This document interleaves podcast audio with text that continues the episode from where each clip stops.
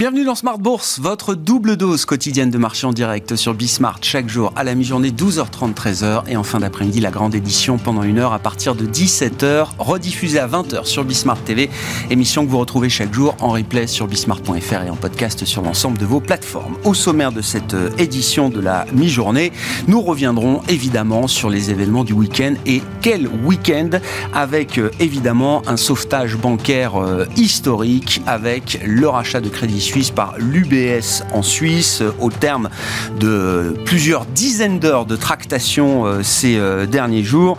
Je rappelle les termes du contrat entre UBS, Crédit Suisse, les autorités bancaires suisses et le gouvernement suisse. Crédit Suisse va être racheté donc avec une offre d'une action UBS pour 22,48 actions Crédit Suisse, ce qui donnait une valeur du deal autour de 3 milliards de francs suisses à hier soir. Mais on voit quand même les actions d'UBS et de Crédit Suisse qui sont en train de baisser à nouveau euh, ce matin. UBS, pour euh, reprendre euh, la franchise Crédit Suisse, bénéficiera de 9 milliards de francs suisses de garantie publique contre les pertes éventuelles sur certains actifs qui ont été repris. UBS bénéficiera également de l'effacement de 16 milliards de francs suisses de dettes hybrides subordonnées.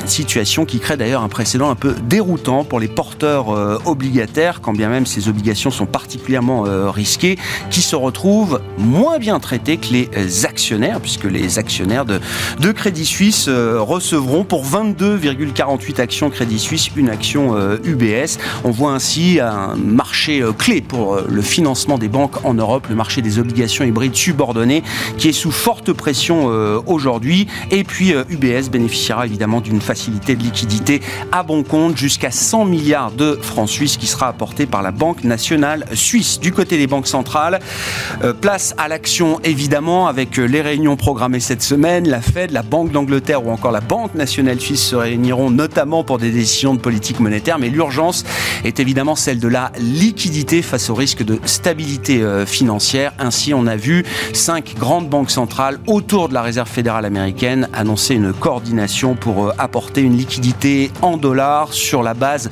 quotidienne et non plus hebdomadaire Autour de la Fed, on retrouve bien sûr les banques centrales majeures que sont la BCE, la Banque du Canada, la Banque d'Angleterre, la Banque du Japon et la Banque nationale suisse. Dans ce contexte, beaucoup de volatilité sur les marchés, en tout cas une volatilité bien plus élevée euh, par rapport à celle qu'on connaissait il y a 15 euh, jours maintenant. Et à ce stade, des marchés euh, européens qui encaissent les nouvelles du week-end avec des actions bancaires sous pression, mais une pression qui reste relativement limitée hein, pour la partie equity, pour la partie action, et des indices en Europe qui sont en train de se retourner à la hausse après une ouverture en baisse. On gagne d'ailleurs 1% à mi-séance sur le CAC 40 qui est proche à nouveau des 7000 points. Identifier, analyser, planifier, trader. Votre rendez-vous avec IG. Investissez avec les Turbo 24.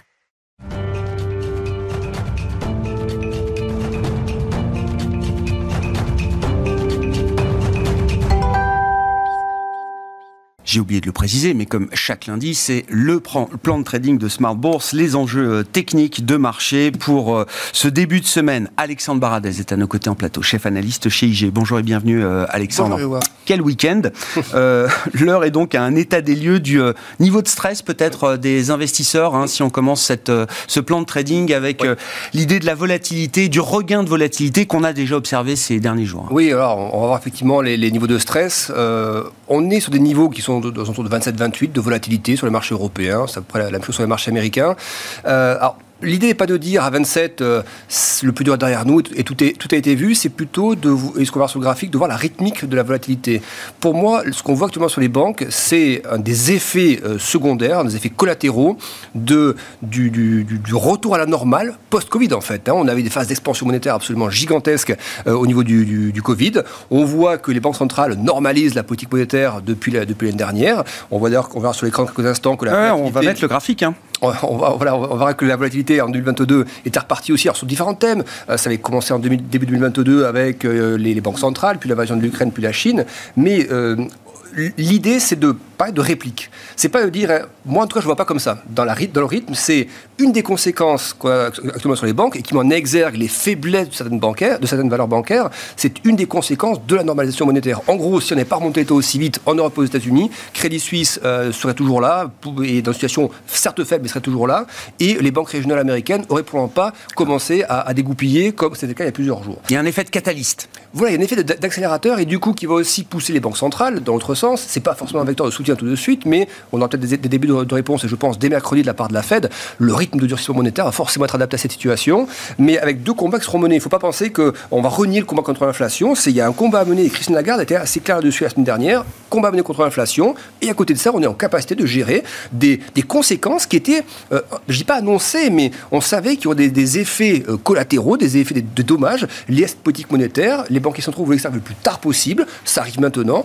et ils vont composer avec. Ça, c'est l'idée que les banques centrales vont chercher à dissocier la lutte contre l'inflation, donc la politique monétaire, la politique de taux, la politique de QT, de resserrement du bilan, et la question de la stabilité financière à travers des mesures de liquidité. Ce schéma-là, il fonctionne tant qu'on est encore dans un seul problème de liquidité euh, bancaire et qu'on bascule pas dans un credit crunch euh, généralisé ou euh, délétère qui serait vu comme un choc déflationniste sur le plan macro.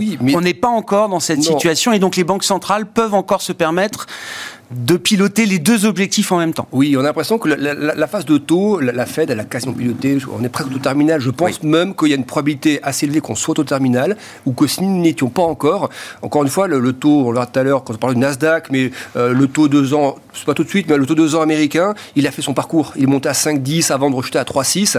Euh, voilà, on sait qu'il monte toujours avant le taux terminal de la Fed, donc on va pas passer de 3,6 à nouveau à 5,10, 5,20 dans le contexte actuel. Donc ça signifie qu'on est, euh, si on était à 4,62 de, de fourchette de milieu de fourchette de taux, c'est qu'au pire, au pire, on ira à 5, ça va être encore 50 points de base. Au pire, mm. au pire, c'est plus les 75 points ou 100 points. Et euh, peut-être même 25 points dans le scénario médian et scénario optimiste, on est déjà au terminal. Donc ça, ça va compter beaucoup pour les actifs à risque. Et du coup, oui, on peut se concentrer sur la, la, Fed peut se concentrer sur l'aspect euh, liquidité. C'est ce qu'elle a fait dans son bilan. Le 300 milliards de plus qu'on a eu sur le bilan, c'était pour ouvrir une fenêtre de, guichet aux banques qui en, qui en, auraient besoin. On a vu que les banques sont bien servies, un plus de 150 milliards côté ponctionné là-dedans.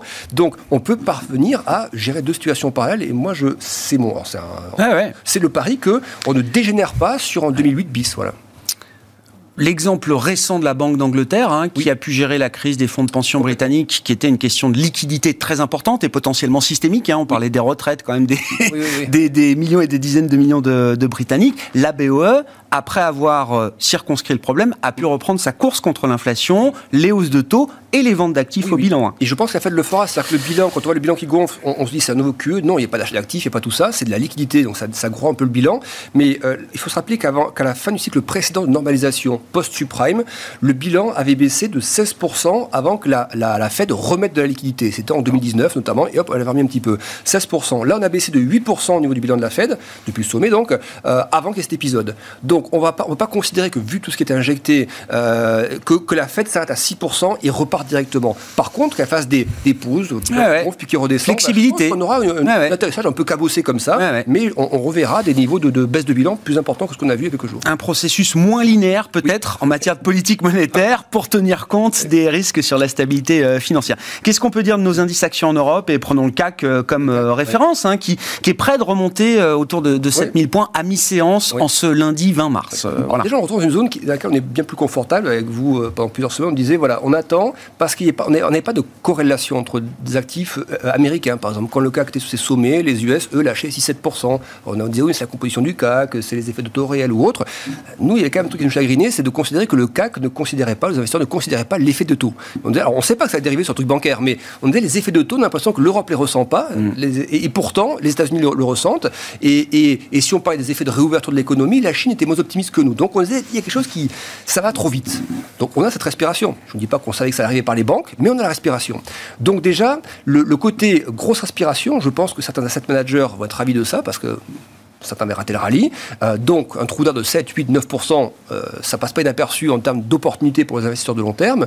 Ensuite, euh, ça nous ramène sur des niveaux de valorisation qui sont en ligne avec le risque qu'on a actuellement par rapport aux banques. Euh, mais je, je, pense quand même que c'est de la, oui, dans, dans, la rythmique du marché. On prend l'indice hors dividende. Le premier jump qu'on avait eu à l'époque, en 2022, enfin 2021, pardon, on dépassait le sommet de 2000. Ça va trop vite. Excès, excès, trop de liquidité, les actions montent trop. On corrige fortement l'année dernière. Le gros de la correction, il était là. Il était l'année dernière. Ensuite, le marché reprend, mais reprend trop vite. Donc, il faut corriger cette reprise, le choc bancaire et le, le bon, le bon timing pour corriger ça sur le graphe suivant, moi j'ai mis une zone qui me souhaite être la zone, euh, voilà, j'ai mis en violet, pour moi c'est un peu la zone extrême. Soit on a déjà touché le point bas 6007-6008, c'est tout à fait possible, parce que vous voyez que 6007-6008 c'était les zones de résistance de décembre. Donc on casse, on, pull back, c'est un phénomène classique de marché, voilà, et on, peut repartir. Si ça devait être un peu plus euh, sale que ce que nous avons actuellement, c'est-à-dire si ça devait dériver un peu plus de mmh. leur bancaire et que ça nécessite des, moyens de communication plus forts de la part des banques centrales ou autres, il me semble que le, le risque un peu max, on l'a dans cette zone il y a de la densité. Je sais que le graphique ne fait pas tout. C'est le graphique avec, le, avec la situation qu'on a en face. Bien sûr. Si on considère que ce qu'on a sur les banques peut dériver sur quelque chose de, systémique, c'est le cas, comme en 2008, ce serait le cas si on n'avait pas eu tout ce qu'on a eu côté US et côté Europe. C'est-à-dire qu'aux États-Unis, la vitesse de réaction a été très très rapide. Sur un week-end, boum, communiqué euh, à la réouverture des marchés, c'était en, fin de semaine, en début de semaine dernière. Euh, voilà, on met la liquidité, la Fed met la liquidité à disposition des banques. Là, à nouveau, après le rachat de Crédit Suisse par UBS, déclaration coordonnée de 5 des six plus grosses, enfin de 5 6 très grosses banques centrales mondiales pour dire on met la liquidité à disposition de tout le monde. C'est vous avez les plus grosses garanties dont vous avez besoin en tant qu'investisseur. Vous dites voilà. Et on les a vite dans la séquence. Par rapport à 2008, où il y avait un temps de retard à l'allumage, oui. aujourd'hui, la leçon de ce point de vue-là a été retenue. Et tous les grands débats et les grandes conférences sur euh, l'aléa morale, est-ce qu'on a bien fait, etc., viendront plus tard.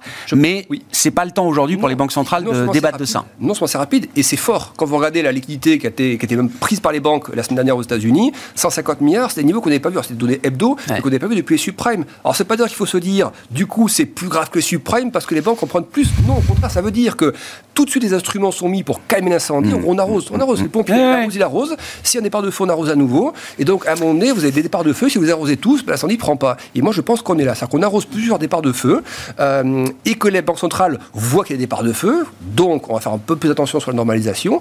Donc, ces zones-là me paraissent adéquates d'un point de vue du retracement que ça génère. C'est quand même des retracements de plus de presque, enfin, plus de 5% en tout cas. C'est ce qu'on voulait voir. Entre 5 et 10, on y est. On peut aller sur du 10 et un peu au-delà. Mais je pense quand même que ces zones entre 6005 et 6008, je pense, c'est la zone d'accumulation pour le prochain rallye. Donc, c'est voilà, des bonnes zones déjà pour commencer à mettre un pied dans le marché, je pense. Bon, alors évidemment, cette euh, situation génère aussi des mm. effets de marché sur euh, les actions euh, américaines, oui. avec le retour du Nasdaq. Le Nasdaq, parce que le retour de tous les actifs à risque. Oui, le Bitcoin, le, crypto space est en, folie depuis quelques jours. Là. Alors ce crypto, la petite parenthèse qu'on peut faire, c'est comme pour l'or ou pour l'argent, c'est tous les actifs qui sont des actifs de non rendement. Évidemment, quand les taux passent de 5% à 3,6 et donc les taux réels aussi, hein, qui se détendent fortement, évidemment que les actifs sensibles au rendement, quand vous avez moins de rendement de côté, ben, les actifs qui n'ont pas de rendement se redressent. Le Bitcoin, il y a un petit effet en plus, je pense, de, réseau. On se dit, ça y est, c'est l'heure de gloire du Bitcoin qui va venir être l'actif de refuge contre ces faillites bancaires, ancestrales, etc. C'est pas ça. C'est que c'est du, c'est un actif qui est beaucoup, beaucoup, beaucoup baissé, donc il se reprend à hauteur de ce qu'il a baissé par rapport à cette détente de taux. C'est que les, les taux qui comptent là-dessus. Et donc les techs. Et qui reste corrélé avec le Nasdaq, euh, par exemple, de ce point de vue-là, le Bitcoin. Hein. C'est moins fort sur le Nasdaq, mais encore une fois, parce que le Nasdaq a moins baissé que le Bitcoin aussi. Donc on peut toujours comparer ça. Alors après, on parlait de la Fed avec les taux. Moi, je pense donc on est, on est quasiment sur le taux terminal ou pas très loin d'y être. Donc, l'effet taux élevé sur le Nasdaq, il est quasiment consommé. Le risque qui persiste, c'est l'effet résultat. Euh, ce contexte commence à évoluer sur le niveau des résultats des entreprises. Les consommateurs, est-ce qu'il y aura un choc de confiance? Peut-être. Les banques vont moins financer aussi. Ça va durcir les conditions financières que la Fed n'aura pas besoin de durcir. Du coup, la Fed va s'appuyer dessus, ce choc bancaire, pour dire voilà, les conditions financières se durcissent et c'est pas nous, mais ça va nous faire du bien pour l'inflation quand même. Donc, il me semble que le risque, il est pour les résultats. Donc, pour l'instant, je dirais qu'on est dans une zone assez neutre. C'est-à-dire que l'effet taux est neutralisé quasiment. L'effet euh, résultat, il reste encore estimé. Mais du coup, de se dire on va aller taper le point bas et passer au travers, ça, je le vois, déjà, on ne le voyait pas auparavant, et je le vois encore moins maintenant après ce choc bancaire. Donc le risque qu'on a, si vous voulez, impossible de prévoir à horizon de jours ce qui va se passer. Par contre, euh, si Powell, mercredi soir, envoie des messages euh, qu'il faut que le Nasdaq commence à taper les 12 009, hein, qui est la zone de, résistance qu'on voit à l'écran, le, le, FIBO 38.2, je pense que c'est bien de commencer à mettre un petit peu de Nasdaq à ce moment-là, même si on a quand même un risque de latéralisation. Mais je pense que si on revoit ce niveau 12 009, c'est que l'aspect bottom aura été fait. Consommé, Voilà, il y a ah un peu de risque de consolidation entre les deux fibos qu'on a, que j'ai encadré là actuellement à l'écran. Voilà. À ce stade, je ne sais pas si on est déjà à ça. Il faut donc un signal quand même à l'achat qu'on n'a pas encore. Mais pour revendre systématiquement du Nasdaq sous parce que, parce que les taux. Non, il n'y a plus d'arguments comme ça. Donc moi, je, ne suis ni aussi ni baissier à ce stade. Zone assez neutre et plutôt à chercher les, les, les risques-reward à la hausse sur un signal qu'essayer de, de, jouer à la baisse, même si on a encore des risques de tomber un peu dans le biseau une fois ou deux. Mais je, je trouve que la récompense à la baisse va être de, de, plus en plus délicate, alors que si on a des signaux de, de taux qui plafonnent, d'une fête qui pas qui pivote, mais qui aménage un peu le discours, eh bien, les signaux à la hausse seront plus pertinents que les signaux à la baisse. Qu'est-ce qu'on peut dire de, des devises euh, et notamment de la parité euh, euro-dollar? On est allé chercher le bas du range hein, pour dire les choses, euh, c'est ça Alors nous, on voulait, on voulait revoir la zone des 1,05 qu'on a revu. Là, volontairement, je dézoome. On peut se dire, ouais, mais en trading, ça c'est pas très pratique parce que c'est trop dézoomé. Pour autant, c'est sur ces graphes long terme qu'on voit les gros enjeux. on voit que la zone qui supporte pour l'instant, c'est des zones support 2015 et qui, qui était retapée en 2017 également, en 2022 également. Donc le 1,05, moi, c'est une zone qui est intéressante en tant que support. C'est-à-dire que si la situation bancaire dégénère, toujours possible, euh, le dollar va redevenir à la valeur refuge, donc l'euro va baisser, etc il y aura ce risque. Mais je le vois plutôt comme un risque, comme pour les indices tout à l'heure. C'est plutôt un risque de réplique. Pour moi, la capitulation était à 0,95. Ça a capitulé et ça repart. Donc là, le indice à 1,05, c'est un effet de, un effet de bord comme ça. Si le, le bancaire se durcit un petit peu, bah, le, dollar risque de se renforcer un peu. Mais pour retomber à 0,95, qui était le paroxysme de crainte monétaire, crainte gaz, balance commerciale européenne, euh, crainte confinement en Chine, exportation, etc., on n'est pas à ce stade-là, si vous voulez. Donc moi, je ne vois pas les bases pour retomber sous la parité vers 0,95.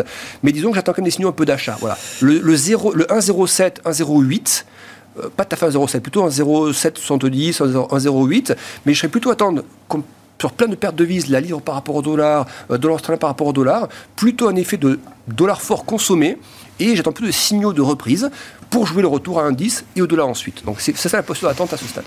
Bon, Semaine clé, comme il y en a beaucoup, mais là, euh, c'est une semaine qui sera dense euh, en informations. Les, réactions de marché, la manière dont le marché va intégrer toutes ces nouvelles informations sera clé, évidemment, également pour la suite. Décision de la Fed ce mercredi, et puis jeudi sera une journée marquée par les réunions de la Banque d'Angleterre et de la Banque nationale suisse. Voilà donc pour ce plan de trading de Smart Bourse. Merci beaucoup, Alexandre. Alexandre Bardès qui est avec nous euh, en plateau pour entamer cette semaine, chef analyste chez IG. Identifier Analysez, planifiez, tradez. Votre rendez-vous avec IG. Investissez avec les Turbo 24.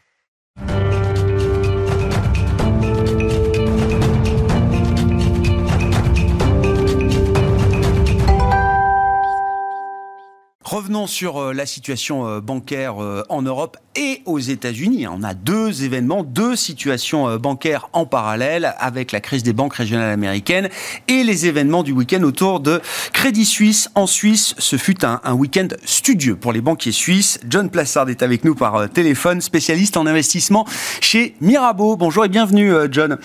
Merci beaucoup d'être d'être avec nous. Je, me dis bon, il y avait deux objectifs autour de, Crédit Suisse et du sauvetage de, de Crédit Suisse euh, ce week-end, euh, John. Il fallait casser le risque systémique euh, porté par une banque de la taille de, de, Crédit Suisse, et il fallait également ramener la confiance sur les sources de financement du secteur bancaire suisse et à travers ça du secteur bancaire européen. Au final, on se retrouve avec un ensemble UBS plus Crédit Suisse qui a une taille systémique encore plus importante et toujours plus importante, notamment rapportée à un pays comme la Suisse, et à travers les termes du contrat qui a été euh, fixé, forcé par les autorités euh, de régulation suisse euh, notamment, on a jeté le doute sur toute une classe d'actifs très spécifiques, des obligations hybrides subordonnées, convertibles, qui sont devenues ces dernières années une source importante de financement pour les banques européennes. Est-ce que les objectifs sont atteints, John? Bonjour Grégoire. Bah, écoutez, euh, effectivement, vous avez dit que c'était un week-end très studieux parce qu'on est passé par, par tous les états d'âme, euh, notamment au niveau des, des rumeurs qu'on a eues. Euh, le temps pressait.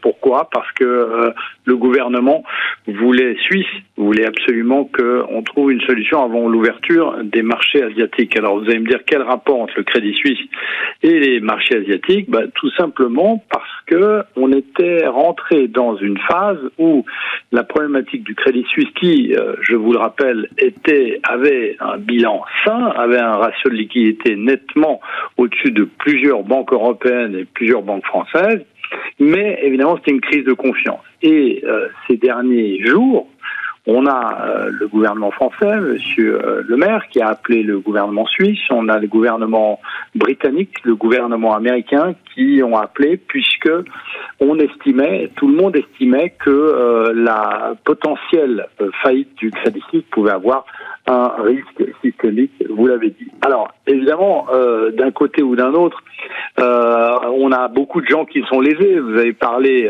évidemment des des fameux cocos euh, qui sont euh, des 17 milliards de cocos qui se transforment d'une certaine manière en euh, zéro, puisque ces, 16 milliards de, de francs suisses d'obligations additionnelles tier 1, comme on, les appelle, seront renfloués et ramenés à zéro. Alors évidemment, ici, on a des gens qui sont lésés. on a aussi des actionnaires, non pas simplement parce qu'on a le, le prix de l'action qui a baissé à, à 76 centimes, mais aussi parce que normalement, vous avez, euh, euh, lorsqu'on on, annonce une, une opération, euh, eh bien normalement vous avez une période de consultation des actionnaires, mmh. en l'occurrence de l'UBS, qui est de six semaines. Et, et, évidemment, ça, ça a été contourné puisque ça a été fait en quelques heures et qu'on a aussi euh, la question de la concurrence, puisque vous parliez d'un très grand acteur et du plus grand acteur ah en Suisse. Et là encore, il est, il est plus grand. Donc ça aussi, c'est quelque chose qui a été contourné. Alors, la question, fondamentale et on, on, en discutera. Les autorités compétentes en discuteront ces, ces prochaines semaines, voire ces prochains mois. La question, c'est avait-on le choix mmh. Alors après, on peut on peut dire tout ce qu'on veut. Euh, si le gouvernement français appelle euh, le gouvernement suisse et si des valeurs comme BNP ou, ou, la Société Générale perdent plus de 20% sur une semaine sans avoir aucune ramification avec le Crédit Suisse ou euh, les banques régionales américaines, eh bien, ça veut dire qu'il y a euh, le feu euh, en la matière. Donc ici, on est dans une situation où le travail a été fait, avec évidemment des personnes qui sont lésées, mais la question aujourd'hui, n'était pas de savoir qui sont les personnes lésées, mais de savoir est-ce qu'on avait le choix entre une potentielle faillite et, euh, un, une tempête sur, sur les marchés boursiers qui aurait été beaucoup plus violente et, et beaucoup plus coûteuse, je dirais. Même si la question de la seniorité de des actionnaires par rapport à certains créanciers, en l'occurrence dans les, termes du deal, va faire sans doute encore couler euh, beaucoup d'encre.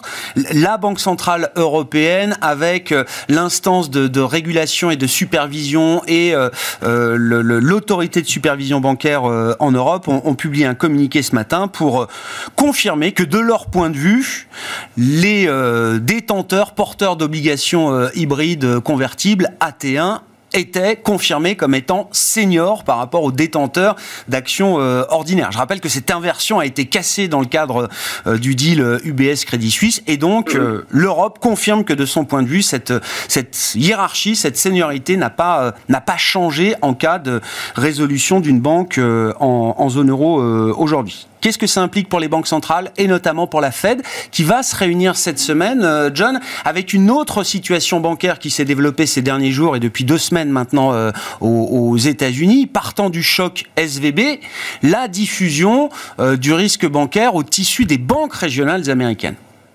Oui, c'est énorme. En fait, on ne fait pas encore assez attention à, à, aux chiffres parce que si, si on prend globalement les, les petites et moyennes banques, euh, aux États-Unis, elles représentent 50% des prêts commerciaux et industriels, 60% des prêts immobiliers résidentiels, 80% des prêts immobiliers euh, commerciaux et 45% des prêts de la consommation. Donc on voit ici que les banques, euh, qui sont appelées les petites et moyennes banques aux États-Unis, ont un risque qui est beaucoup plus grand ici euh, si ça devait mal tourner que l'affaire ou l'histoire du Crédit Suisse. Donc évidemment, ça a un impact au niveau économique, on a dit, ça a un impact au niveau politique et ça a un impact au niveau monétaire. Et si on regarde ce matin les euh, Fed Funds, euh, les, les, les, futurs euh, sur qui, qui, permettent notamment sur Bloomberg de, de voir euh, comment s'adapte le consensus par rapport à, à, des estimations de hausse ou de baisse de taux, eh bien on voit que pour euh, mercredi,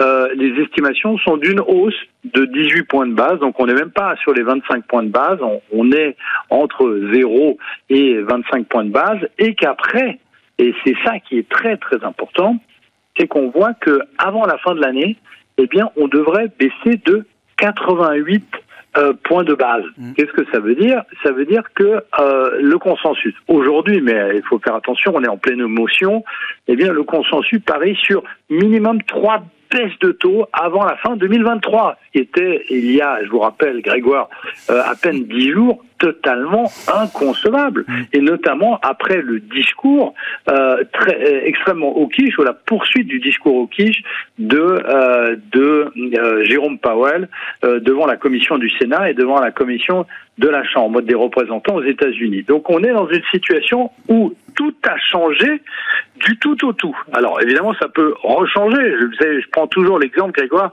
de, dans, de, de l'année 2022, où en fait, en début d'année, les membres de la Fed euh, attendaient trois hausses de 25 points de base, et à la fin de l'année 2022, vous en avez eu 17. Euh, donc on est dans une situation où on pourrait potentiellement voir exactement le contraire cette année. Et ce qui est très compliqué pour les investisseurs, c'est qu'à chaque fois eh bien, vous devez essayer de, de, de, de, mettre en avant un scénario. Et le problème, c'est que le scénario, si euh, il y a tellement de fluctuations sur les anticipations monétaires euh, d'institutions qui sont censées être beaucoup plus euh, au fait et, et plus intelligentes que nous, c'est un peu problématique. Certains estiment que ce serait un bon moment pour la Fed d'abandonner son fameux dot plot, les fameuses euh, projections mises à jour tous les trois mois, qui sont euh, une agrégation en fait des anticipations du niveau des taux directeurs de chaque membre, votant et non votant, du euh, FOMC, qui est un outil de, de communication à double tranchant, John. oui, bah alors le, le, problème, Grégoire, là-dessus, c'est que vous savez, à chaque fois qu'on demande à un banquier central qu'est-ce qu'il y a dans, la, dans sa fameuse boîte à outils, vous savez, la fameuse toolbox, on va vous dire oui, il y a les taux d'intérêt, mais euh, il y a aussi la, ce qu'on appelle la forward guidance, ah c'est expliquer ce qu'on va faire. Et puis, ces deux plots font un peu partie de, de, de ce groupe, je dirais, des, des, des, des, de la forward guidance. Donc, c'est très compliqué, effectivement. Est-ce qu'il vaut mieux être dans le brouillard et que ça nous tombe dessus, ou est-ce qu'il vaut mieux donner des mauvaises interprétations. Donc je dirais que ici, pour la Fed, puisqu'on parle de la Fed, aujourd'hui, aujourd'hui, la question c'est vraiment de savoir si il faut combattre absolument l'inflation, ce qui est un des deux mandats de la Fed, ou est-ce qu'il faut sauver le soldat euh, bancaire, puisque apparemment, puisque ce qu'on disait avant sur les petites et moyennes banques américaines, il y a quand même un stress qui est euh, qui n'a pas été euh, réduit, et surtout lorsque on connaît les implications économiques de, de, des, des prêts aux entreprises ou aux ménages. Est-ce que c'est déjà un choc macro déflationniste ou qui sera perçu comme tel par la Réserve fédérale américaine, ou est-ce qu'on est encore dans une question de liquidité bancaire spécifique qui peut être euh, adressée avec des outils euh, spécifiques euh, du côté des, banques centrales? Ben, on aura des éléments de réponse mercredi soir avec la décision de politique monétaire de la Fed et tout le discours qui viendra également sur la question de la stabilité financière. Merci beaucoup, John. Bonne semaine. Merci, Grégoire. John Plassard, spécialiste en investissement de Mirabeau, qui était avec nous par téléphone pour entamer cette semaine sur les marchés. Voilà pour cette édition de la mi-journée de Smart Bourse. On se retrouve bien sûr à 17h en direct pour la grande édition sur Bismart.